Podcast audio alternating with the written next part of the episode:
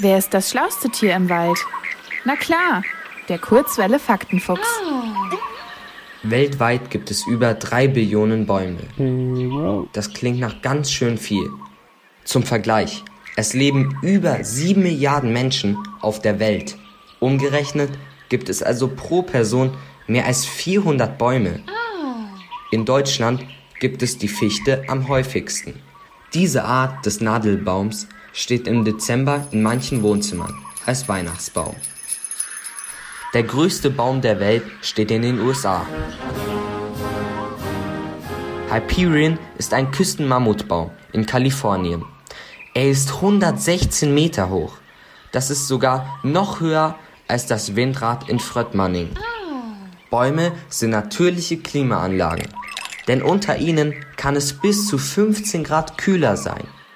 Außerdem helfen sie auch beim Klimaschutz, denn sie speichern Kohlendioxid, also CO2, zum Beispiel im Stamm und in den Ästen. Deswegen ist es so wichtig, dass wir weiterhin Bäume pflanzen und die Wälder nicht zerstören.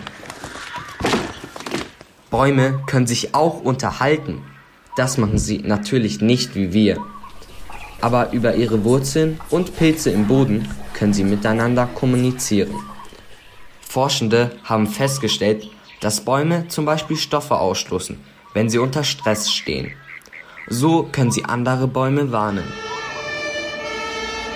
Der älteste Baum in München ist übrigens die Rötlinde. Sie ist über 300 Jahre alt und steht in der Nähe des Westfriedhofs in Moosach.